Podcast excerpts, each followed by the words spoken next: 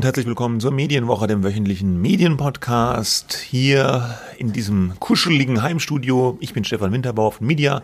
Am anderen Ende der Leitung, wie immer, mein lieber Kollege. Hallo. Christian Mayer von der Welt, auch aus seinem ebenfalls kuscheligen Heimstudio. Genau, wir schalten uns ja immer zusammen. Genau. Ähm, manchmal merken das dann Hörer oder fragen sich, warum unterbrecht ihr euch, euch eigentlich äh, öfter mal, obwohl diese Kritik habe ich jetzt schon seit Monaten nicht mehr gehört. Vielleicht sind wir jetzt einfach so eingespielt. Die Chemie aber stimmt wir, ganz einfach. wir haben schon Christian. vor Co ja, ja, wir haben schon vor Corona getrennt voneinander aufgenommen. Nicht, weil wir uns genau nicht in einem Raum treffen, sondern weil wir einfach woanders äh, wohnen. Ich in. Baden-Württemberg in der Provinz und du in der schillernden Hauptstadt Berlin im Epizentrum, auch des Mediengeschehens, oder? Berlin ist ja mittlerweile Ja. die Medienstadt, nicht mehr Hamburg, so, so wie früher. Hamburg ist ja die deutsche Medienstadt, war einer der, Gewesen. der Phrasensprüche von Wiglaf Droste, der so ein tolles Buch, äh, na, geschrieben kann man gar nicht sagen, er hat ähm, in 80 Phrasen um die Welt. Es war mal ein beliebtes Handbuch in einer unserer, bei einem unserer vorigen Arbeitgeber und da stand dieser Spruch drin mit Hamburg. Und ich glaube, die Hamburger würden das heute noch für sich in Ja, Anspruch gut, sind auch noch viele aber es stimmt natürlich nicht. äh, Verlage. Ja, okay. Also da, wo ich bin, ist definitiv nicht die deutsche Medienstadt. Ja. Ja, und wir machen hier unser, unser Programm. Wir machen heute mal wieder so eine kleine, ja, wir haben jetzt kein großes, übergeordnetes Thema. Äh, Die, die Medienwelt ist auch ein kleines bisschen so im Sommermodus. Man merkt es. Äh, Die ersten Urlaubsrückkehrer äh, gibt's ja schon in Hessen und in NRW. Sie, manche bringen auch Bei was mit aus dem Urlaub, ja. ein Virus oder ein Andenken. Ähm, und äh, wir haben uns jetzt äh, mehrere, ja, in Anführungsstrichen kleinere Themen zurechtgelegt. So ein bisschen Überblick, was in der vergangenen Woche so medienmäßig los war und wollen das so ein bisschen zu Gehör bringen, kommentieren und einordnen in bewährter Manier. Ja, aber zunächst haben wir noch zwei Rückgriffe auf die vergangene Ausgabe. Ne? Da gab es nämlich einmal ja, unser Schwerpunktthema war diese äh, Corona-Skeptiker-Demos und Dunja Hayalis Auftritt. Also sie ist ja da mitgelaufen, hat da Leute befragt und ein Ausschnitt war dabei, ein, ein Demonstrationsteilnehmer, der Frau Hayali vorgeworfen hat, die ähm, öffentlich-rechtlichen Medien, die hätten ja selber berichtet, dass es 130 Millionen Tote in den USA durch Corona gegeben habe und das würde ja gar nicht stimmen. Und da hat Dunja Hayali auch gesagt, wieso, nee, das haben wir doch, das hat doch gar niemand berichtet und der hat dann gesagt, ja doch, doch, das haben die berichtet und so weiter.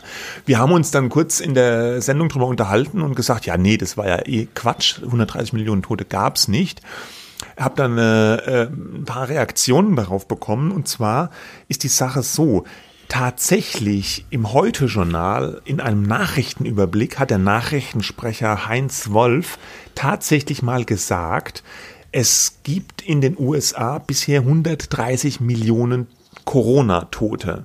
Das war aber falsch. Er hat sich dann im zweiten Nachrichtenblock der Sendung, hat er das aufgegriffen, hat gesagt, ich muss hier gleich eine Korrektur machen.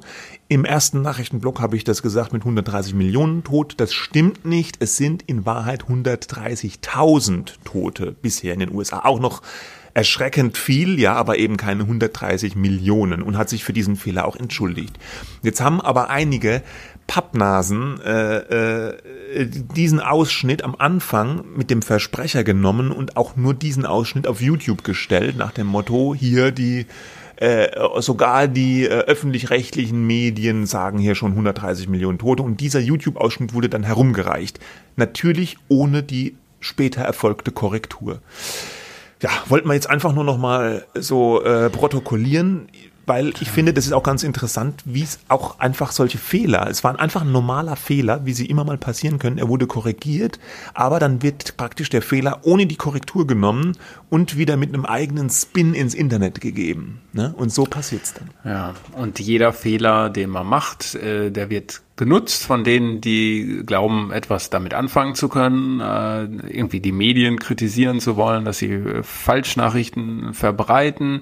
Ähm, und wenn du es dann korrigierst, dann äh, wird es entweder ignoriert äh, oder irgendwie überhaupt gar nicht erst gemerkt, ja, und so verselbstständigt sich das weiter. Ne? Natürlich könnte man sowas auch faken äh, und irgendwie Heinz Wolf oder sonst wem irgendwelche falschen Zahlen in den Mund legen mit irgendeinen Deepfakes oder so. Aber wenn es dann in echt sozusagen passiert, ist es noch besser, weil dann kannst du sagen, die haben es doch gesagt. Ja, klar. Und wer kriegt das dann noch? Das ist so mit äh, Richtigstellungen oder so, wenn mal ein Fehler war, wer kriegt es denn dann auch mit, dass es ähm, Und ich habe auch erst im ersten Moment gestutzt, ja, als ich dieses YouTube-Video sah, habe ich gedacht, hä, was, sagt, was redet denn der da von 130 Millionen Toten, ne? Und dann musste natürlich erstmal ins Internet gehen, gucken, äh, die YouTube-Kommentare darunter angucken, die Originalsendung aus der Mediathek suchen, ja, und dann schauen, äh, ob da eine Korrektur stattgefunden hat oder was da der Kontext war, der berühmte. Und dann sieht man, aha, okay, tatsächlich, es war ein Versprecher, er hat sich korrigiert. Aber diese Mühe machen, machen sich halt die wenigsten Leute. In der Mediathek könnte man ja die, die Sendung nachträglich mit so einem Einblender versehen ne? und sagen, hier, Achtung, Heinz Wolf hat einen Fehler gemacht äh, oder so. Könnte man machen, ist in dem Fall nicht geschehen. Äh, wahrscheinlich hat man sich, war man sich dessen auch einfach nicht bewusst, dass diese Stelle so benutzt werden würde oder werden kann. Ja, Okay. das ist ähm, leicht, äh, also das ist schön, wenn man das nicht in Betracht zieht, aber wie gesagt, ich glaube, mittlerweile Sollte wird man jeder Fehler ne? gnadenlos Äh, genutzt, wenn es irgendwelche Leute gibt, die daraus einen Nutzen ziehen können. Ja. Ja, und wir hatten noch einen weiteren äh, Rück, eine weitere Rückschau auf die vergangene Woche. Wir hatten auch über Lisa Eckert gesprochen, äh, die österreichische Kabarettistin, Satirikerin, die von diesem Hamburger Literaturfestival ausgeladen war. Also äh, im Hintergrund war ja, dass, dass es dieses Literaturfestival gibt, dass sie gebucht worden ist von einem Veranstalter, äh, da aufzutreten. Und dann ist sie wieder vom Veranstalter äh, doch gefragt worden, ob sie nicht vielleicht doch nicht also was anderes vorhat, also ob sie lieber vielleicht nicht kommen ähm, könnte, weil äh, man könnte die Sicherheit nicht garantieren weil das wäre ja sozusagen eine linke, vorwiegend linke Klientel da in diesem ähm, Bezirk, wo dieses Harbourfront Festival äh, stattfinden wird.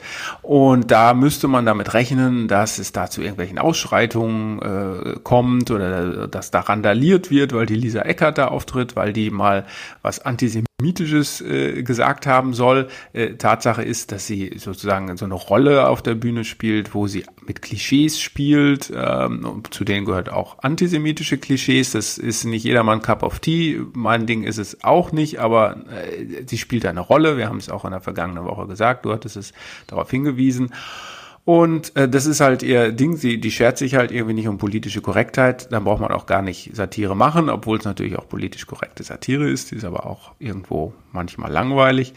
Ähm, wie auch immer, ähm, so, und jetzt gab es irgendwie so ein Gespräch mit ihrem Management und dem Veranstalter, der jetzt irgendwie durch den erneuten Shitstorm, den es jetzt nun gab, weil man sie ausladen wollte, ähm, freiwillig wollte sie nicht darauf verzichten, auf diesen ähm, Auftritt, ähm, weil man da irgendwie gemerkt hat, da müssen wir jetzt mit der Frau Eckert reden und da hat man ihr angeboten, doch irgendwie zu kommen an einem anderen Ort oder ich hatte auch mitbekommen, dass es nur noch digital oder ob sie irgendwie digital auftreten wollte. Also das stand, so- glaube ich, auch zur Ja, Debatte, ja. aber ähm, Ja. ich meine gelesen zu haben, die hätten dann vorgeschlagen, das ganze Festival auch an einem anderen Ort irgendwie Ach so, abzuhalten. an einem geheimen Ort. Ja. Nee, halt nicht in diesem linken Umfeld, Ja, ge- genau, wo legt man es dann nach, nach kann. Harvestehude oder nach Blankenese oder was? ja. Äh, Ja, also äh, Tatsache ist aber, glaube ich, unterm Strich, dass jetzt das Tischtuch äh, ein sehr kleines von Beginn an, aber zertrennt ist und äh, sie jetzt irgendwie da nicht mehr auftritt, ja. Und jetzt hören wir immer auch wieder diesen Begriff, da hat die Cancel-Kultur wieder zugeschlagen. Die Cancel von Absagen, Löschen, ähm, alles wieder rückgängig machen, ne, also canceln. Englischer Begriff, Cancel Culture, da kann man ja auch sehr geteilter Meinung darüber sein, ob das überhaupt eine Kultur ist. Und ich hatte das so ein bisschen über Twitter wahrgenommen, dass jetzt auch dieser Begriff Cancel Culture selber kritisiert wird. Natürlich, jeder Begriff ist äh, irgendwie zu kritisieren, weil pff, welcher Begriff trifft schon die Wirklichkeit so genau. Aber damit soll ja gesagt werden, es gibt so eine Szene von Leuten, die darauf aus ist, bestimmte Personen, ähm, vor allem Personen, äh, weg von der Bildfläche zu befördern, die irgendwie prominent sind oder aufsagen, die denen wiederum ja, und dann sollen sie gecancelt werden, also weg mit denen äh, von der Bühne oder sonst was. Oder Buchverträge werden sollen gekippt werden oder Schauspieler, Auftritte, Lesungen, die Denkmäler, äh, von denen sprechen wir erst gar nicht, das ist ja auch Cancel Culture, wenn da irgendwie Churchill Denkmäler umgekippt werden. So, jetzt weiß ich gar nicht, ob mir der Begriff so gefällt, aber Tatsache ist ja nun, dass äh, eben also wir hatten das ja schon so oft und das wollte ich eben, das fiel mir nochmal auf, wenn man jetzt sagt, ja, dieser Begriff ist, der passt ja nicht und das stimmt ja gar nicht. Ja, es stimmt nicht. Lisa Eckert wird natürlich irgendwo weiter auftreten dürfen und sie bekommt ja auch sehr viel Aufmerksamkeit, viel mehr als sie bekommen hätte, wenn sie ihr nicht abgesagt das stimmt, hätten. Ja. Das stimmt, aber äh, Fakt oder ja, Fakt weiß ich nicht, aber es bleibt natürlich trotzdem auch richtig, dass äh, es zunehmend von Leuten, die Kontrolle über bestimmte Räume haben, nicht mehr wollen, dass da alles gesagt werden darf. Ja, mhm. und jetzt geht es natürlich nicht um eine Holocaust-Leugnung, sondern in dem Fall um Satire und, und um andere Themen, wo man jetzt nicht so genau weiß, hätte man das vorher, durfte man das vor zehn Jahren noch sagen, jetzt darfst du es nicht mehr sagen. Ähm, jedenfalls sollen diese Leute da nicht mehr stattfinden in bestimmten Räumen und das soll dieser Begriff umschreiben und nichts, nichts anderes. Das heißt nicht, dass diese Leute vollkommen äh, sozusagen gelöscht werden von der Bildfläche, aber natürlich durch diese mediale Aufmerksamkeit ähm, bekommen Leute wie Lisa Eckert A, mehr Aufmerksamkeit, Aufmerksamkeit schon, aber B bleibt da schon etwas so, wie man sagt, oh, die ist irgendwie, ähm, äh, die ist nicht, passt nicht in die äh, Gesellschaft oder die ist böse oder irgendwas ist da mit der. Ne? Also ich finde schon, dass das Ziel äh, ist, dann den Leuten tatsächlich aktiv zu schaden. Und das gefällt mir. Ähm, na, eine Kultur ist es halt nicht, aber an dieser Bewegung äh, wirklich nun gar nicht. Ne? Also, dass man einfach sagt, dann, dann, lass, dann laden wir die wieder aus, dann lassen wir die dann nicht mehr stattfinden. Und ob man das jetzt nun Cancel Culture nennt oder, oder Verdrängung oder, oder sonst irgendwas, das ist mir eigentlich auch egal. Ja. Es gibt ja diesen Begriff, oh, jetzt muss ich gucken, dass ich den richtig ausspreche, Ambiguitätstoleranz, ja, schon mal, hm. schon mal gehört, ja. Äh, das Aushalten, das, das Aushalten anderen. von so anderen hm. Sichtweisen. Und das, ich weiß aber nicht, ob es das überhaupt mal, ob das überhaupt mal in Mode war, dass man andere Sichtweisen, Sichtweisen gut ausgehalten hat. Aber das gerät halt zunehmend äh, ein bisschen unter Beschuss heutzutage. Liegt aber natürlich auch daran, dass man durch Social Media und überhaupt durch diese veränderte Medienwelt mit diesen anderen Sichtweisen sehr, sehr viel stärker in Berührung kommt als früher. Äh, früher gab es vielleicht auch irgendwelche Kabarettauftritte, die dem einen oder anderen nicht gepasst hätten, nur die fanden dann vielleicht einfach im, im, im Kabarett statt, ja. Und da gab es keine Handymitschnitte oder sonstige Social Media Schnipsel. Und äh, wenn was ins Fernsehen kam, als Massenmedium hat es ja diverse Schranken passiert, Kontrollen und so weiter, ja. Äh, dass es auch sozusagen dem Mainstream in Anführungsstrichen zuzumuten war. Da gab es auch mal hier Ganz und da selten. ein mhm. paar äh, Hiccups, ja, Dieter Hildebrand mhm. oder ja, so, dem der Bayerische Rundfunk mal den Saft abgedreht hat, ja. er irgendwas, glaube ich, gegen Franz Josef Strauß gesagt hat oder so. Aber im Großen und Ganzen war es ja eine, in der, in der medialen Öffentlichkeit eine viel größere Einheitlichkeit. Und jetzt kann ich ja als, als Konservativer, werde ich ständig, wenn ich mich im Social Media bewege, ständig auch mit komplett anderen Ansichten bombardiert. Und als Linker werde ich auch mit diesen ganzen konservativen Ansichten bombardiert, ja. Äh, manchmal auch wenn ich das gar nicht will. Und das sorgt natürlich auch dann für solche Konflikte. Und da sind wir, glaube ich, noch nicht so weit, dass wir da einen richtigen oder einen wirklich befriedigenden Umgang mitgefunden haben in der Gesellschaft. Nee, ähm, ja. das stimmt. Die Lisa Eckert selber hat irgendwie gesagt ähm, in einer Reaktion, Satire werde immer schwieriger in einer Gesellschaft, die sehr darauf bedacht sei, Schmerzen und Kränkungen auszuradieren. Und dann Zitat, eine Gesellschaft, die keinen Sinn mehr im Schmerz sieht, hat nur naturgemäß ein Problem mit Satire. Das wiederum fand ich ein bisschen schwer ja, verständlich. Schmerz. Ähm, Schmerz, ja. Muss jetzt eigentlich sein. hat man ja Satire immer benutzt als Ventil. Eigentlich war das immer ein Preaching to the Converted. Ne? Also ja. du hast, Satiriker haben immer schon für ihre Zielgruppe gemacht, die sowieso so ähnlich ähnlich ticken wie sie. Ähm, und äh, die paar, die es dann geärgert hat, äh, ja, wie die Bayern, äh, den, den Hildebrand, der gegen Franz Josef Strauß ähm, gewitzelt hat, äh, die nimmt man natürlich auch mit, weil man ja dann eben immer noch die Schutzbehauptung, oder was das ist keine Schutzbehauptung, aber das ist das Ziel, dann genau die paar aufzuregen, die das aufregt. Äh, ja, und dann hat man das Ziel erreicht. Äh, eine Änderung in der Einstellung erreicht man natürlich trotzdem nicht. Ja. Ähm, also, wobei die Satire auch heute ganz anders ist als zu Hildebrands Zeiten. Das ja, ist ja mehr Gesellschaftskritik im, sozusagen. Gestern extra drei gesehen ex, keine explizite politische Kritik mehr, so wie, wie jetzt, ne, so klar über den Söder und so, da mm. kann man noch herziehen oder über den Habeck meinetwegen, äh, obwohl dieser die Habeck-Satire ist nicht so besonders ausgeprägt. Könnte man aber äh, mal ausbauen. Nur extra drei äh, am Anfang gesehen äh, und dann ging es darum, dass sich keiner mehr eine Wohnung oder ein Haus leisten kann. Und äh, das war ja, das ist ja keine Satire, das ist sozusagen so eine Art, wie so, wie so ein Tagesthemenkommentar mit, mit lustigen Bildern dazu. Ja gut, es vermischt sich ja eh so ein bisschen dieser Satirebegriff durch solche Sendungen ja. wie Heute Show oder in, der, in den USA die Daily Show und den Postillon und so weiter. Genau. Ne? Ja. Also, es bleibt schwierig, auch an der Satirefront. Das Publikum will eher sich bestätigt sehen und nicht so sehr gerne herausgefordert werden. Ähm, wo wir gerade so schön bei Filterblasen sind, gehen wir doch in die aktuellen Themen rein. Äh, Twitter ja. hat was gemacht. Twitter ist ja auch so ein Medium bekannt für seine Filterblasen und auch bekannt dafür, dass da nicht immer der freundlichste Ton herrscht. Ja, ich sag immer gern Twitter, die alte Hassmaschine hat wieder zugeschlagen. Also da geht's teilweise schon sehr rau zu, da wird beleidigt, da wird äh, geblockt, ja, wenn einem die Meinung des anderen nicht passt. Also da sind sehr, sehr harte Bandagen. Ich weiß bis heute nicht, warum das eigentlich so ist. Und äh, Twitter kämpft damit aber auch so ein bisschen. Die haben damit so, natürlich so ein bisschen Probleme, weil sie kriegen diese Hate Speech, diesen Ton, diese Beleidigungen häufig nicht so in den Griff. Jetzt haben sie sich was Neues ausgedacht. Es nennt sich Conversation Controls. Und da sollen dem Nutzer ein bisschen die Kontrolle gegeben werden, wer eigentlich mitreden kann. Das heißt, man kann dann jetzt künftig bei Twitter kontrollieren, wer auf den eigenen Tweet antworten kann. Man kann sagen, alle sollen antworten können oder nur Leute, die mir folgen oder nur Leute, die erwähnt wurden.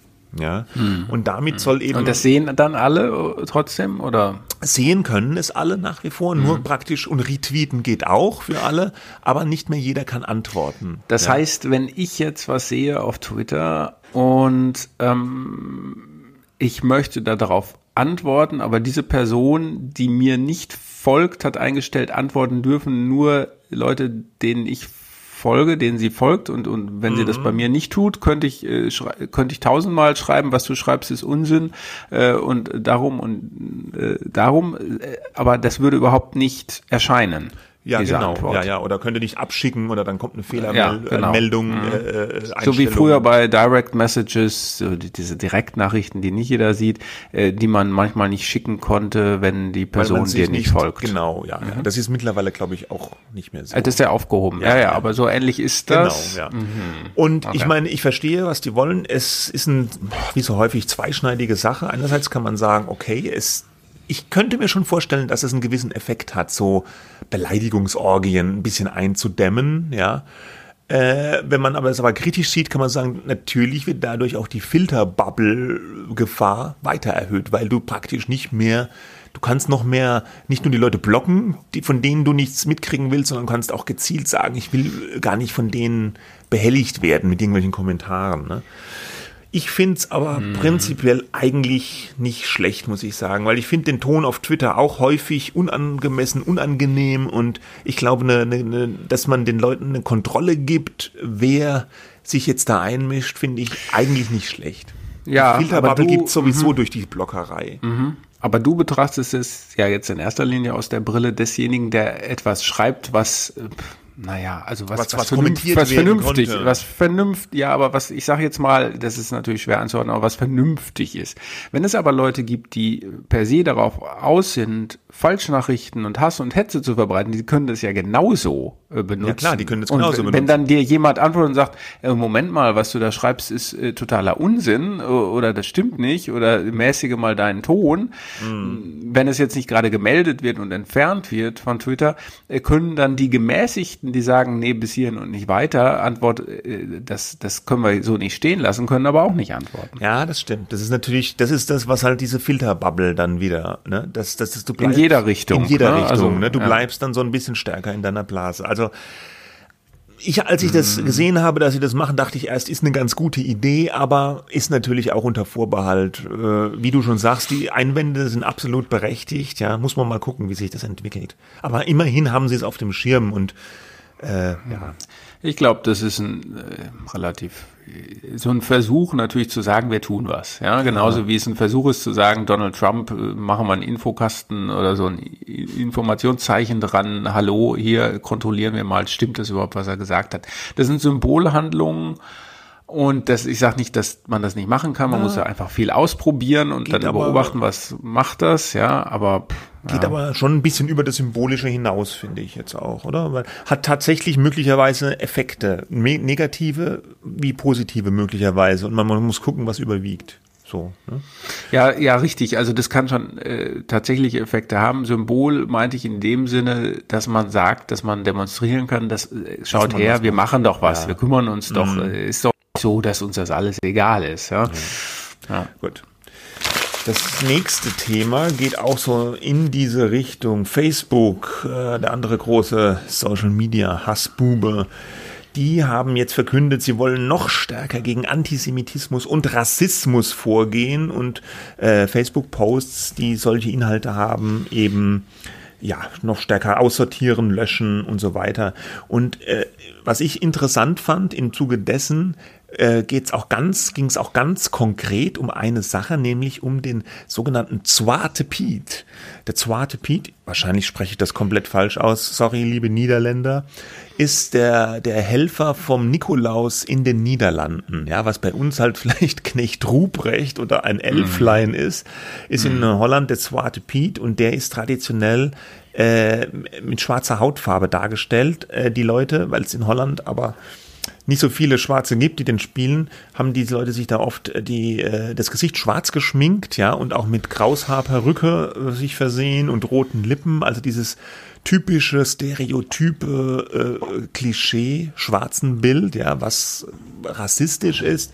Und da gab es in den vergangenen Jahren regelmäßig an Nikolaus Riesenärger, mhm. äh, weil äh, Menschen das als rassistisch empfinden und gesagt haben, der muss weg, der Swarte Piet. Und andere mhm. haben gesagt, nee, das ist doch Tradition, den gab es schon immer, ist doch harmlos, ja, lass doch die Kinder und die anderen sich so schminken. Und Facebook ist jetzt hier auch in diesem Fall vorgeprescht und hat gesagt, nein, der Zwarte Piet, der wird auch von der Plattform verbannt. Ja. Also der, der, mit Bilderkennung oder was wird der weggesaugt? Äh, nee, das sollen wohl ähm, äh, vor allem menschliche Kontrolle soll das sein, weil sie haben auch gesagt, mhm. sie wollen hier auch den Kontext stark beachten. Also wenn darüber mhm. so berichtet wird oder diskutiert wird, soll das möglich sein, ja.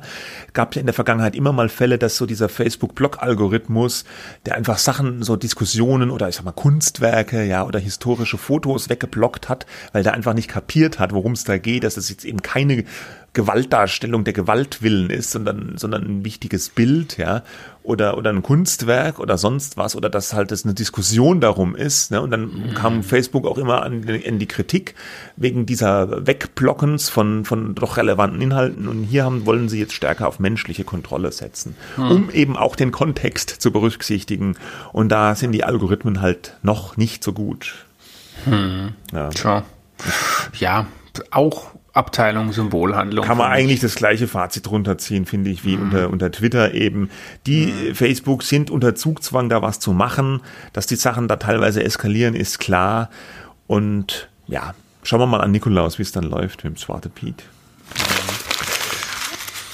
Ja, ein, ähm, eine Meldung erreicht uns äh, diese Woche, nämlich dass Fox News jetzt auch in Deutschland starten will. So, Fox News ist ja dieser amerikanische Sender, der äh, Donald Trump zugeneigt ist, jedenfalls meistens, ähm, äh, wo dann die liberalen Amerikaner sagen, das ist sozusagen der äh, Sender, wo der Hass verbreitet wird. Das stimmt nicht ganz, aber der so, sozusagen Donald Trumps Linie vertritt und weil er Donald Trumps Linie häufig vertritt in Kommentaren äh, und in, in, der Darstellung äh, von politischen Themen, dann darf man den nicht gut finden. Ja, ähm, wird halt in der Regel auch von Trump-Wählern geschaut, aber eben nicht nur von denen. Und äh, die starten jetzt in Deutschland. Da habe ich mich gefragt, was ist jetzt das? Ab dem 17. September soll es in Deutschland, England und Spanien äh, sagen verfügbar sein, aber es ist kein eigenes deutsches Programm oder kein spanisches Programm natürlich, sondern was sie machen, ist jetzt nur äh, eine App anzubieten, die dann das Angebot von äh, Fox streamt. Ähm, ja, äh, wenn man sich da nicht auf anderen Wegen da dran kommen kann, kann man das jetzt eben ganz normal buchen. Äh, für sieben US-Dollar im Monat äh, kann man dann äh, Fox News schauen, ja, und man will, das ist so eine Internationalisierung, Internationalisierungsstrategie, die aber rein technisch ist, wenn ich es richtig verstanden habe, eben nicht eigene Inhalte für Europa, sondern nur äh, später mal in 20 Ländern einfach verfügbar sein. Ähm, das ja, ja. Konnte man ja, das nicht eh hm. schon im Internet schauen, Fox News? Glaub nicht. Nicht? Das ist ja, ist ja äh, Pay, ne? Ach so, das ist Pay in den USA auch, ja, okay. Dann habe ich wahrscheinlich immer nur mal so Ausschnitte gesehen, irgendwie so Schnipsel. Also ich frage mich ein bisschen, was das Das wird soll. ja nicht eingespeist ins äh, Satelliten. Ja, ja. Äh, Nee, ich meinte ne? jetzt im Internet, Aber, dass die mh, vielleicht ihren, so. ihren, ihren, ihr Signal sowieso gestreamt hätten, aber nee, wahrscheinlich dann nicht. Offenbar nicht. Aber ne? äh, ich frage mich, was das soll. Also, also fürs breite Publikum ist es eher uninteressant, oder? Kaum Ja, klar. jemand wird Ja. vielleicht für Redaktionen oder so, ne, äh, die das dann auch im Original beziehen wollen, aber dann werden die da auch keine großen Erlöse mit erwirtschaften. Nein. Es ist auch eher ja, irgend so ein Schritt. Vor der US-Wahl vielleicht, Vielleicht, ne, ja. so, äh, aber mehr als ein paar, höchstens 1000 Abos werden da bestimmt nicht bei rumkommen. Wahrscheinlich ist es auch nicht so kostenintensiv und man nee. ist dann einfach da. Ähm, aber interessant trotzdem, dass, dass die jetzt sowas überhaupt machen. Nur, ob das jetzt was, also umsatztechnisch wird es nicht allzu viel bringen, das glaube ich auch. Nee, nee, nee. Und ich werde auch kein Abo abschließen. Ja, naja. Komm doch mal raus aus deiner Bubble. Ich bleib lieber drin. Äh, Wir kommen zum deutschen Fernsehen. RTL, da ist Tanit Koch äh, an äh, entscheidender Stelle. Sie ist die Chefin der, der Zentralredaktion von RTL und von der NTV-Redaktion, dem Nachrichtensender. Und die haben diese Woche einen ganzen Stall von Führungspersonal rausgehauen. 30 Rausgehauen? ja, per Presse. Also rausgeworfen? Nein, ich meine so, äh, die ah. Meldung rausgehauen. Sorry, so, das war ah, jetzt okay, ich dachte, ich habe Führungspersonal 30 rausgehauen. 30 Führungskräfte wurden neu benannt, umbenannt, ja, Riesenstühlerücken. Äh, Die haben das so ein bisschen verkauft als große Inhaltsnachrichten, Journalismusoffensive. Der prominenteste Name ist dabei Nikolaus Blome, langjähriger äh, Mann aus der Bild-Chefredaktion, war kurze Zeit auch mal beim Spiegel, äh, war da nicht so wohl gelitten, auch weil er von der Bild kam, ist dann wieder zurück zur Bild gegangen, hat die Bild aber vor einiger Zeit verlassen, war zuletzt so freier Autor, hat eine Spiegel-Kolumne wieder bei Spiegel Online jetzt. Hat wohl damit zu tun, dass die Chefredaktion da mittlerweile gewechselt hat auch wieder. Ja, und der ist jetzt bei, beim RTL Ressortleiter Politik und Gesellschaft noch geworden zusätzlich. Und da macht RTL so ein recht großes Fass auf und betont ihre 700 Journalisten haben sie und ganz viele Ressorts und Nachrichten und hast du nicht gesehen. Frauke Ludowig wurde auch zur Ressortleiterin gemacht vom Ressort VIP, aber ihre Sendung macht sie weiter. Ja, ich habe mich da ein bisschen gefragt. Also ich habe den Eindruck auch, wir sind ja heute schon so ein bisschen bei den Symbolhandlungen. Ich habe da auch ein bisschen das Gefühl gehabt, das war auch ein bisschen Symbolhandlung. Also dass RTL so ein bisschen so einen großen Aufschlag macht, um zu sagen, hi, hi, hallo, wir sind nicht nur Dschungelcamp, wir sind nicht nur Bachelor und DSDS, wir sind auch wahnsinnig an der Inhaltefront aktiv, wir sind auch gesellschaftlich relevant und so weiter. Das machen die Privatsender ja manchmal, dass sie darauf Wert legen auch. Ne? Pro 7 Sat 1 äh, beispielsweise betont das auch äh, immer wieder mit weniger Grund, denn die haben ihren Nachrichtensender ja verkauft vor Ja. vielen Jahren. Ähm, aber da ist offenbar, ja, ich glaube auch, dass es auch in dem Fall, dass man was macht, demonstrieren nach außen hin, ähm, wobei der Nachrichtensender natürlich wichtig für die ist und äh, da gibt's ja auch dann Synergieeffekte zu, zu RTL-Sender selbst. Ähm, aber da steckt vielleicht schon auch ein bisschen mehr dahinter, dass man sagt, das kann man jetzt vielleicht langsam wieder monetarisieren, die Nachrichten. Ähm, Und sie wollen Und natürlich es ist- auch mhm. äh, digital äh, mehr jetzt journalistisch, inhaltemäßig aktiv sein. Die haben ja vor einiger Zeit, hatten wir auch schon mal in der Sendung dieses RTL.de, was früher so eine reine Promo-Abspielplattform war, praktisch für Sendungspromotion, haben die ja umgebaut zu so einem Boulevard-Nachrichtenportal und da soll jetzt noch mehr rein investiert werden. Das Ganze ist natürlich vor dem ganzen Hintergrund, dass sich der ganze RTL-Komplex so ein bisschen wandelt, weg vom rein linearen Fernsehen hin zu auch zu so einem digitalen Bewegtbildunternehmen. Die setzen ja sehr, sehr stark auf ihren Streaming-Kanal TV Now Und jetzt diese Inhaltsoffensive, beim Wort Offensive muss man schon ein bisschen schlucken, aber zumindest sehen sie das, glaube ich, so, geht, geht auch in die Richtung, dass sie halt digital ausbauen wollen. Am Programm wird man das, glaube ich, gar nicht so merken. Ja. Wirst jetzt nicht auf einmal äh, RTL einschalten und sagen, huch, da kommen ja nur noch Nachrichten. Ne? Mhm. Das wird weiterhin RTL aktuell das Hauptprodukt sein und so. Ne? Aber wahrscheinlich wird es eher im Digitalen spürbar werden. Ja, ein kleiner Kollateralschaden der ähm, äh, Ernennung von Nikolaus Blome da zum Ressortleiter ist, dass die Sendung Augstein und Blome bei Phoenix wegfällt. Ja, also ja, das waren ja, ja Jakob Augstein und Nikolaus Blome, die seit Jahren, äh, gefühlt seit Jahrzehnten bei Phoenix immer so zehn Minuten lang sich irgendwie streiten, links, rechts, re, äh, rings, rechts und so weiter und so fort. Ja, so ein bisschen äh, Bode und Hauser mäßig, ne? Ja, ja, ja. Ich finde ja, dass man zu wenig von so Formaten hat, äh, wo auch ein dezidiert konservativer, ich will jetzt nicht sagen rechter, aber ein dezidiert konservativer Mensch im Fernsehen eine Meinung vertritt. Oder fällt dir da jemand ein? Ich habe mir fällt da keiner so ein. Nö, ne? nö, nö also so, sowas wird ja auch äh, gesucht, äh, auch von durchaus linksliberalen Medien, die auch gemerkt haben, sie wollen vielleicht ein bisschen stärker aus ihrer Bubble raus. Äh, wo, wo haben wir auch junge, konservative Kommentatoren? Ähm, da, da ist ja auch dann sehr viel, tja, Einseitigkeit sage ich jetzt gar nicht, aber man könnte das Spektrum ein bisschen erweitern. Jedes Medium für sich, glaube ich, sollte daran arbeiten, ein größeres Spektrum äh, zu haben. Und insofern äh, ist natürlich die, der, die, die Diplome-Personalie interessant. Muss man halt was draus machen. Ne? Ja. Also vielleicht auch so ein Format, warum nicht? Ja, klar. Also mich würde es nicht wundern, wenn das Format auf NTV eine Wiederauferstehung erlebt, aber wir werden sehen. Genau. So, nochmal kurz RTL, die haben auch Zahlen vorgelegt diese Woche, Halbjahreszahlen. Du, du, du hast schon gerade schon den Kölschen Singsang ja, imitiert, ja, ne? War das Absicht?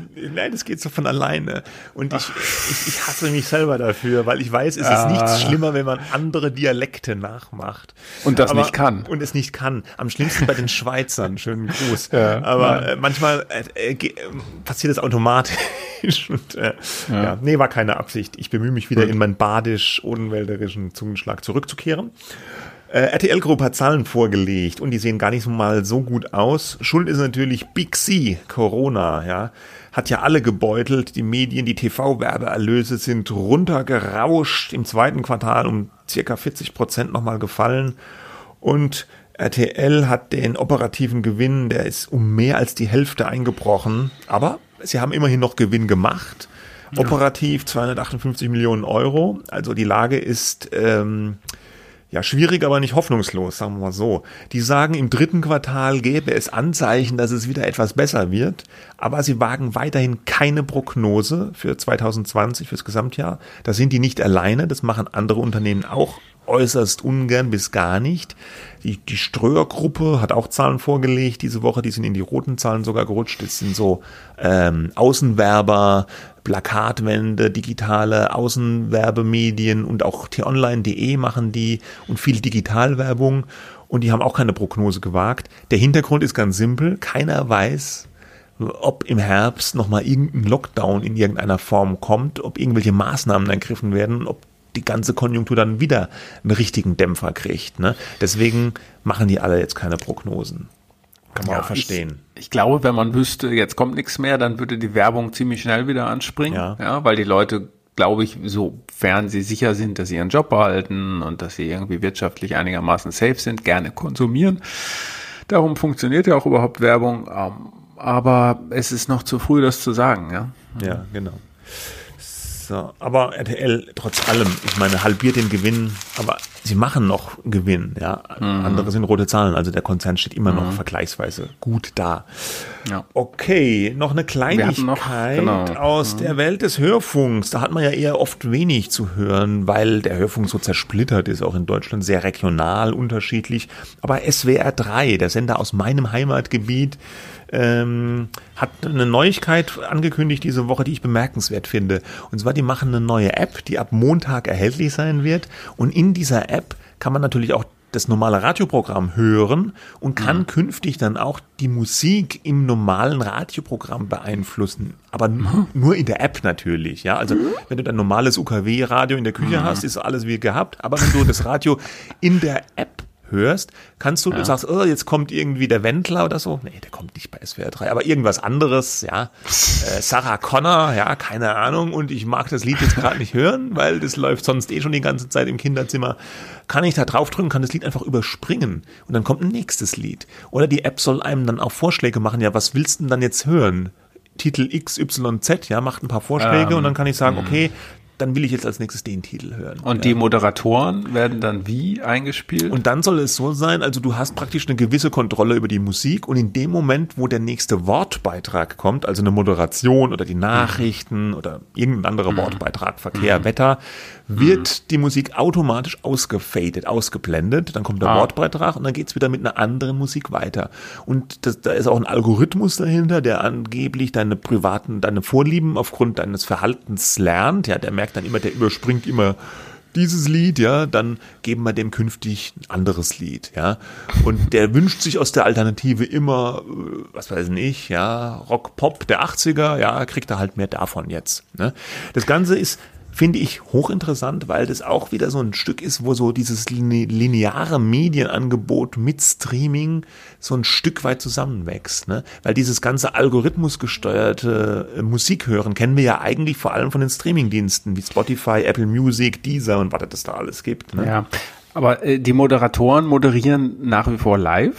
Die, die, da ändert sich gar nichts, die moderieren wie gehabt. Ne? Äh, es ist im Prinzip ein, wie ein lineares Programm, aber halt, dass du eine gewisse, also du hast ja nicht die komplette Kontrolle, wie bei Spotify, dass du eine eigene Playlist machen kannst und so, aber du kannst praktisch Titel überspringen, ja. aus einer, aus einer äh, Titel Aber die drei Minuten, in der die, der Musikslot ist, äh, die können halt variiert werden. Aber wenn ich mir, äh, wenn ich mir nach zwei Minuten 30 überlege, dass ich das Lied doch blöd finde und dann wechseln will, dann ist halt nach 30 weiteren Sekunden, wenn der Slot Schluss drei sein. Minuten, genau. ist schon wieder Schluss und dann kommt ja. der nächste ja. Live-Moderator eingesagte, Richtig. das ist kein, kein Wortschnipsel, der da Richtig. auch reingefügt wird. Nein, ne? nee, dann kommt wieder das, was im Programm live kommt an Wort, kommt dann auch. Du kannst dann aber wohl so habe ich das gelesen, in der Ankündigung, wenn der Wortbeitrag dann vorbei ist, nochmal zurückspringen in der Musik und den Titel, den du dann nur 30 Sekunden gehört hast, ja. nochmal komplett hören. Ah, ja, also, es ist das, total interessant, aber kommt mir ein bisschen kompliziert ja, vor. Ja, es klingt so ein bisschen, dass man viel rumklicken muss und, und machen muss.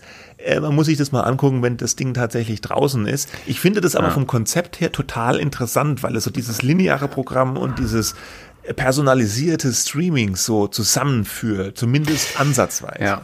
Also es gibt ja die noch deutlich radikalere Version, das ist nämlich der Radiosender von Barbara Schöneberger. Ne? Äh, Barbara. Barbara, genau.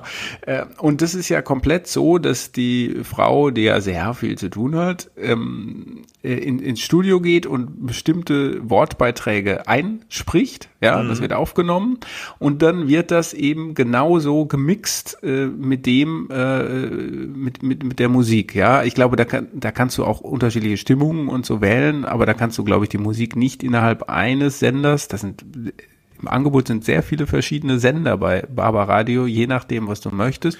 Also Aber die sitzt halt eben auch nicht mehr live im mhm. Studio und die hat auch manchmal so Gäste äh, und die sind auch nicht live im Studio. Die kommen alle nacheinander, so wie ich es verstanden habe, ins Studio gewackelt, sprechen ihr Zeug ein und dann wird das alles so zusammengemixt und geschüttelt von Produzenten. Ja, ja. Das hat dann aber, finde ich, das ist mehr so ein, so ein Hybrid aus Podcast und Radio dann, finde mhm. ich, ne? Weil der, der Witz mhm. beim Radio ist ja häufig auch, du kannst natürlich dieses SWR 3 dann wahrscheinlich wahrscheinlich auch im Auto über die App irgendwie hören. Ne? Und der Witz mhm. beim linearen Radio ist ja immer noch, dass du aktuelle Informationen bekommst, dass du aktuelle ja, ja. Wetterinformationen, Verkehrinformationen oder was Geisterfahrer auf der A8, ja.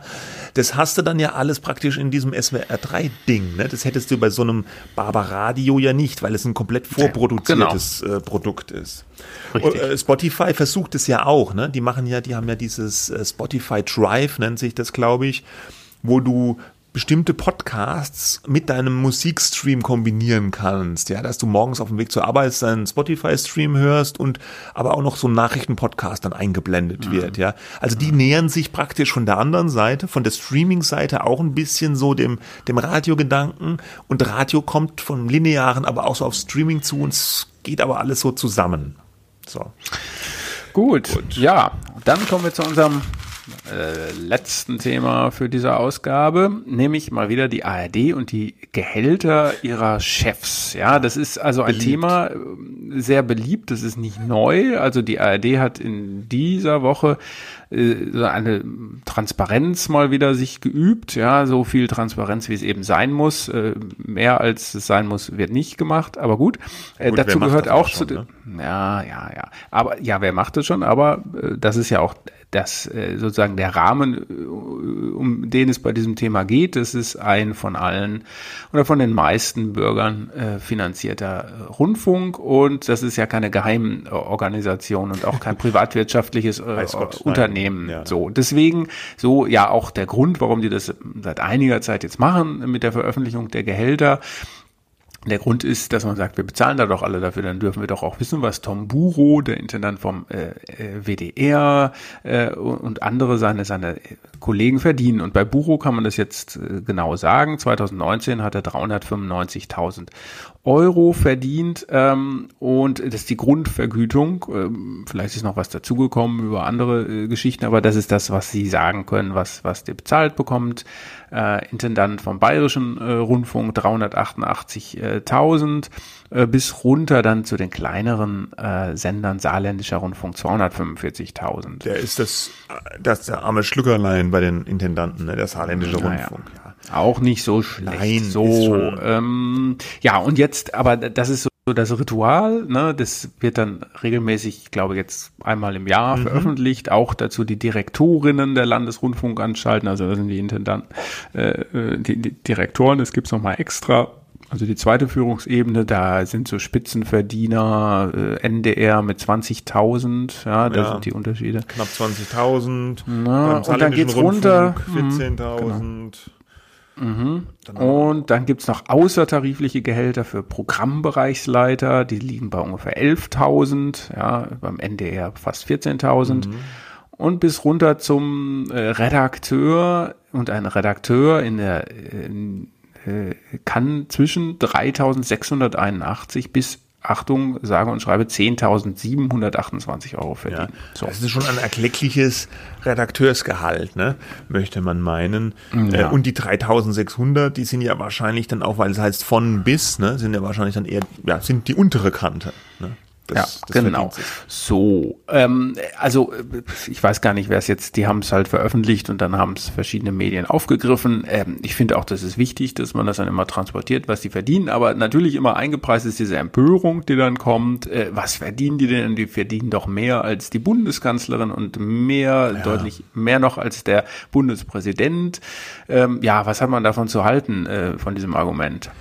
Ich finde es ein bisschen ja, platt, dieses Argument, weil man kann viel kritisieren an ARD und ZDF. Der ZDF-Intendant ist auch irgendwo in dieser Preisklasse unterwegs wie die ARD-Intendanten.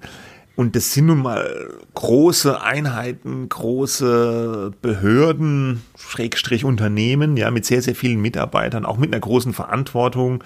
Und ich finde, da sind diese Verdienste nicht unangemessen. Ja, also ja. ich fände jetzt, mhm. ich fände jetzt, wenn jetzt ein ARD-Intendant, sag ich mal, über eine Million kriegen würde, würde ich sagen, nee, das muss es wirklich nicht sein. Ne? Aber ja, ich finde, der muss auch nicht. 400 und einer Million ist natürlich auch ja, sehr aber der muss, Ja, aber es gibt ja auch die, die CEOs von privaten Medienhäusern verdienen ja teils sehr, sehr viel mehr Geld. Die verdienen ja im Millionenbereich. Ja, ne? aber da würde ich dann gleich sagen, aber das, äh, ja, die nicht, Verantwortung ist groß. Das die sind stimmt. auch nicht öffentlich legitimiert. Die sind natürlich. erstens nicht äh, sozusagen, die werden nicht von Beitragszahlern finanziert. Und zweitens ist, äh, das würde ich jetzt einfach mal so behaupten, und das sage ich natürlich leichtfertig als Redakteur äh, so dahin, aber ich glaube, da ist schon trotzdem was dran. Das Risiko, was du eben erwähnt hast, ist nicht nicht so groß wie bei einem äh, Chef eines äh, privatwirtschaftlichen Ja, äh, geführten Unternehmens, weil du kannst darauf bauen, dass du äh, Betrag X im Jahr bekommst, die über die Rundfunkbeiträge kommen. Die Strukturen sind festgefahren wie nur irgendwas. Ja, wenn man da mal eine Reform macht, dann ist es schön, aber das kostet, glaube ich, jeden Intendanten sehr viel Aufwand. Und da fragt man sich auch, lohnt sich das überhaupt? Äh, Denn ich bekomme ja das Geld eh. Die haben keine äh, im Vergleich, ja, Ja, ja, sage ich ja, immer, keine äh, Entscheidung zu treffen, äh, die jetzt wirklich, wo man sagt, äh, wenn ich das jetzt falsch mache, dann steht mein Unternehmen vor dem Aus. Ja, wenn ich da jetzt rein investiere, äh, dann kann das der Durchbruch sein oder mein mein Ruin oder der Ruin des Unternehmens. Äh, also so gesehen äh, stehen die ein bisschen anders unter Beobachtung und in der Verantwortung, auch sich äh, moderate oder angemessene Gehälter auszuzahlen, wobei das jetzt eben die Frage ist, was ist eigentlich angemessen? Und die viel wichtiger, der viel wichtigere Punkt ist, äh, glaube ich, da können ja die Intendanten äh, nichts dafür. Die machen sich ja nicht selber ihre Gehälter, klar. sondern die bekommen diese Gehälter und die werden genehmigt von den ja, Aufsichtsgremien äh, der äh, dieser äh, der der Sender. Und das ist über Jahrzehnte hat sich ja das so entwickelt ja. Die verdienen ja immer schon nicht so viel ja aber doch so viel und das ist das etwas was die Rundfunkräte Fernsehräte äh, auch die Politik am Ende äh, mit zu verantworten hat. Wenn die nicht sagen wir müssen da jetzt mal ein bisschen äh, den Gürtel enger schnallen dann passiert halt gar nichts. Dann bekommen Ja. die einfach weiter ihr Geld. Aber gut, du kannst jetzt ja auch normalerweise nicht sagen, dadurch, dass sich das über Jahre hinweg auch so in, irgendwie eingebürgert hat, wenn man jetzt hergehen würde und die Politik würde sagen, so, jetzt alle Intendanten aufgepasst, alle mal herhören, ab Hälfte, sofort, die ab Hälfte. sofort gibt's nur noch 150.000 im Ja. Jahr. Okay, alles Genau. klar, danke, tschüss.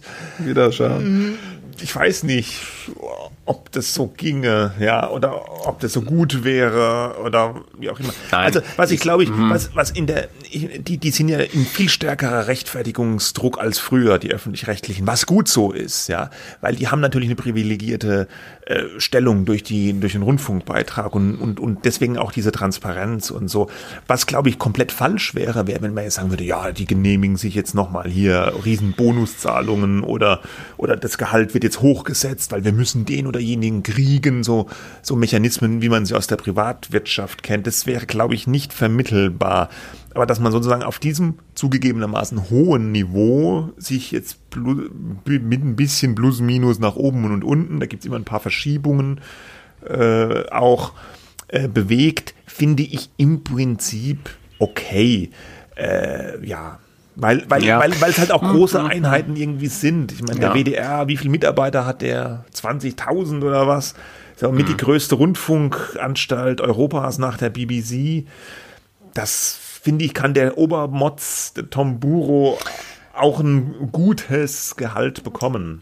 Ja, wenn man äh, ja, jein, ja, genau. Also dass die, dass die Mitarbeiter des öffentlich-rechtlichen Rundfunks äh, etwas besser bezahlt werden, als es äh, im Vergleich mit dem öffentlichen Dienst äh, Zumindest ist. die das hat ja ne? bereits. Es gibt ja, ja auch noch die untere Kante vom öffentlich-rechtlichen Rundfunk mit festen Freien, die werden sehr, sehr Ja. schlecht bezahlt teilweise. Ja, richtig, das darf man nicht. Genau, das Gefälle ist ja auch wahnsinnig groß. Genau, die werden nämlich gar nicht mehr angestellt und können nicht mehr zu den Tarifen. Das sind ja alles, die sind außertariflich festgelegt, die Spitzenpositionen, aber alles andere ist tariflich festgelegt. Das ist nicht so, dass sich das irgendein Fantasie äh, jemand ausgeknobelt hat oder zugeschanzt hat. Das hat irgendwer mal genehmigt. Ne? genau. So, äh, so, das, das, das ist wahr. Und man muss auch sagen, äh, wenn man jetzt zum Beispiel, du hast eben die Privatwirtschaft angesprochen, da werden teilweise noch viel höhere äh, natürlich äh, Gehälter äh, äh, gezahlt, ja. Ähm, aber es gibt natürlich zum Beispiel auch städtische Unternehmen, wie hier in Berlin die BVG, ja, die Verkehrsbetriebe. Die Chefin hat 2019 ein Grundgehalt von 362.000 Euro bezogen, entnehme ich der Bildzeitung. Ähm, und insgesamt kam sie aber auf 540.000 Euro. Äh, ja, oder der Chef, viel, ja. ja, für im Verkehrsbetrieb auch viel Verantwortung, aber ein, ein sozusagen städtisches Unternehmen oder die Messe, die Wasserbetriebe, ich, äh, die verdienen alle ganz schön viel Geld und auch alle mehr als Frau Merkel. Ähm, äh, von daher ist das natürlich ein bisschen so eine Sache, über was regt man sich jetzt auf. Das, was ich allerdings nicht äh, verstehe bei dieser ganzen Debatte, ich glaube auch, dass es jetzt nicht sinnvoll wäre zu sagen, jetzt halbieren wir mal euer Gehalt und, beschwert euch bitte nicht, denn ihr verdient immer noch ganz gut. Ähm, aber ähm, die Intendanten wären ja gefordert, ähm, sich Gedanken über die Reform des öffentlich-rechtlichen mhm. Rundfunks zu machen. Das machen sie aber nicht, wenn die Politik sie dazu nicht auffordert. Jetzt hat die Politik das vor Jahren schon gemacht, aufgefordert, legt mal was vor. Was da vorgelegt wurde, war wahrlich jetzt irgendwie kein harter Schnitt. Mhm. Das waren so IT-Zusammenlegungen, andere Sachen, also aus meiner Sicht keine radikalen äh, Einschnitte. Es muss ja auch nicht unbedingt radikal sein, aber es muss schon spürbar sein, wir wollen uns als öffentlich-rechtlicher Rundfunk auf das einstellen, was sich digitale Medienlandschaft nennt und da muss man vielleicht ein bisschen anders denken, ja. Aber ähm, eben eine richtige Reform hat es bisher nicht gegeben und die Politik hat gerade dafür gesorgt, also die Medienpolitik der Länder, äh, dass eine Entscheidung über die Reform des öffentlich-rechtlichen Rundfunks, den Auftrag und die Struktur, darum geht es, ja, ähm, auf das Jahr 2022 verschoben wurde wurde. Mhm. Ja, und äh, da kannst du den Intendanten jetzt, die haben wahrscheinlich gedacht, naja, mein Gott, da haben wir ja noch ein bisschen mehr Zeit, ja, aber ich glaube, das wird das Problem sein, dass der Druck von außen stärker wird, bei, bei solchen Nachrichten auch, was die immer verdienen, das ist zwar für uns nicht neu, aber das befeuert natürlich so eine gesellschaftliche ähm, Konflikt, auch gerade zu Corona-Zeiten über Verteilungskämpfe mhm. und Verteilungsgerechtigkeit nochmal mehr, und äh, da muss man schon sagen, äh, jetzt wären eigentlich die Intendanten gefordert, äh, auf Druck hin der Politik zu sagen, wir machen uns mal ernsthaft Gedanken, wie es geht. Und Tom Buro hat das auch mal betont, dass äh, er das ganz ernst nimmt äh, und, und das gespart werden muss. Und dann, mm. dann tun sie das auch. Aber äh, sagen, sie verdienen dieses Geld, finde ich, wenn sie eine ordentliche Reform, die nicht nur auf Sparen ausgelegt ist, sondern die ein vernünftiges Konzept ist und austariert zwischen dem, was, äh, was, ähm, was man in der digitalen Welt braucht, was man vielleicht auch nicht mehr braucht, äh, welche Leute man braucht, äh, wie überhaupt das ganze Konzept ist. Dann haben sie ihr, ihr Geld auch wirklich verdient. Aber ich finde, ähm, von innen stellt sich das natürlich immer so ein bisschen anders dar als für, für Leute wie mich, die das von außen betrachten. Aber da könnte noch mehr passieren. Ähm, aber wenn sie sich als wirklich gute Manager und, und Vordenker des öffentlich-rechtlichen Rundfunks bestätigen, dann können die meinetwegen auch so viel Geld verdienen. Aber sie müssen es dann auch, auch machen. Sie machen es aber nur, wenn die Politik ihnen Druck macht, glaube ich. Und die Politik ist sich meistens ja nicht so einig, ja, und deswegen kommt da nicht so ein richtiger Druck hin, ne? Also wenn die Politik sich einig wäre und sagt, wir legen jetzt mal zwei Anstalten zusammen, die und die, so machen wir das, ja, dann müssten die das ja machen, ja, dann müsste das ja umgesetzt werden, ja. Genauso ah. wie der, der, der Rundfunkbeitrag auch ähm, an der Politik hängt und letztlich auch die, die Gehaltsfrage. Also die Intendanten sind da ein bisschen natürlich, wie du schon gesagt hast, in einer bequemen, vielleicht auch nur scheinbar bequemen Haltung, dass sie im Zweifel immer sagen können, ja gut, wir würden das machen, aber wir brauchen die Vorgaben aus der Politik. Ne? Ja, das sagen Weil, sie auch. Ja, das sagen die ja immer. Und die Politik, die äh, kriegt es halt nicht ein, ein, geeint, ja, weil sie sagen aber auch mh, Bundesland ja dann doch wieder seinen, seinen Sender haben will im, im, im Land ja, und klar. nicht eine Zweiländeranstalt und sowas. Ja. Sie sagen nämlich dann auch, wenn sie aufgefordert werden, aber dann müssen wir ein Programm sparen. Das war ja beim Rundfunkbeitrag genauso. Genau, das um, ist ja auch so immer die Keule. Ja. ja. dann müssen wir aber ans Programm rangehen und dann schwingt immer so die Drohung mit. Dann gibt's aber auch nicht mehr die Talkshows, wo die Politiker äh, drin sein können und so das schwingt dann immer so ein bisschen mit im Raume. Aber da müsste die Politik natürlich auch mal sich drüber, ja, dann müssten die sagen, ja gut, dann geht halt mal ans Programm, dann macht halt mal ein Konzept, ja. Äh, also, also dann, dann, dann macht halt mal ein Konzept, wie es denn aussehen würde, wenn man dann am Programm spart. Ja, was, was würde dann, dann konkret wegfallen? Ne? Und dann könnte man darüber unterscheiden, aber soweit kommt es meistens nicht. Naja, das Schlimme ist ja auch, dass äh, eben mit diesen Programmkürzungen sofort gedroht wird und es ist ja auch nicht äh, sozusagen erfunden. Äh, die, die Kosten sind mittlerweile auch so hoch, dass äh, dann zuerst das Programm tatsächlich beschnitten wird, weil das ist da, wo man was beschneiden kann. Genau, weil das andere sind dann irgendwelche Pensionskosten oder Rückstellungen Umstellungen und Fixkosten, wo man gar nicht ran kann. Ne? Ja, ja es ja. ist schlimm. Es also ist immer die, der öffentlich-rechtliche Rundfunk, ja, ja, ja, Also die, unsere Freunde da vom Katapult-Magazin, weißt du, das ist dieses äh, ah, ja. Independent-Magazin, wo wir schon mal drüber geredet haben, die machen ja immer mhm. so ganz clevere PR in eigener Sache auch. Mhm. Die haben äh, natürlich auch gleich diese, diese Zahl äh, von Tom Buros Jahresgehalt hergenommen, wieder für, für eine Abo-Kampagne. Da haben wir Aha. geschrieben, Bruttojahresgehalt des WDR-Intendanten Tom Buro in Euro, 395.000. Bruttojahresgehalt des Online-Teams bei Katapult in Klammern 10 Personen in Euro 325.500. ja. Ja, das finde ich aber interessant, diesen Hinweis. Das äh, wird ja immer gerne den äh, Kritikern des öffentlich-rechtlichen Rundfunks unterstellt, dass sie die Demokratie abschaffen wollen und dass sie irgendwie von rechts kommen, ja, äh, und, und dass sie sowieso nur darauf ausgelegt sind, alles zu schwächen und schlechter zu machen, dass da eine Kampagne gefahren wird, auch der Verlage gegen die öffentlich-rechtlichen Anstalten, ähm, dass die am liebsten sozusagen diese, diesen Eckpfeiler der Demokratie zerstören wollen. Nee, im Gegenteil, ist erstmal nicht so, sondern es muss erlaubt sein, Strukturen und auch eben Gehälter zu äh, kritisieren.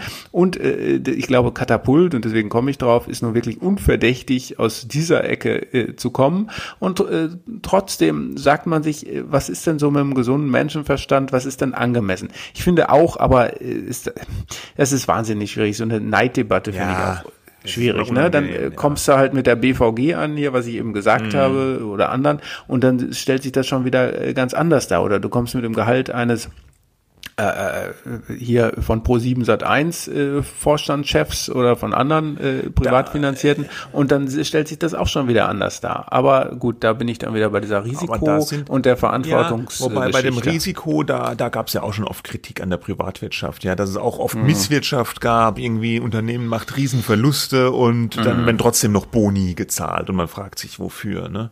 Also das, das gab es auch in der Privatwirtschaft. Also ab einem bestimmten ja, C-Level ganz oben ist das Risiko, äh, hart zu fallen, sehr gering. Klar, trotzdem ist es sicherlich ja, ein anspruchsvoller Job und so mhm. weiter. Und aber du kannst von deinen äh, Gesellschaftern aber auch entlassen werden. Man kann Aufsichtsräten. Werden, ne? Ja. Und äh, ja. mal äh, weiß jetzt nicht, äh, wann das, ist beim das glaube ich, noch nie vorgekommen. Und wird's wohl auch nicht.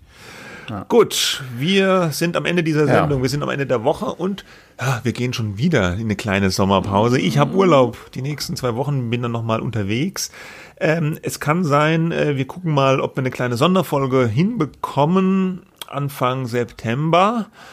Äh, wenn das ja, so oder wir, wir besprechen das noch. Ne? Wir haben noch ein Interview in, ja. in petto, das wir gerne äh, sozusagen euch äh, zu Gehör bringen genau. würden. Aber wann wir das dann bringen, müssen wir mal schauen. Müssen wir mal schauen.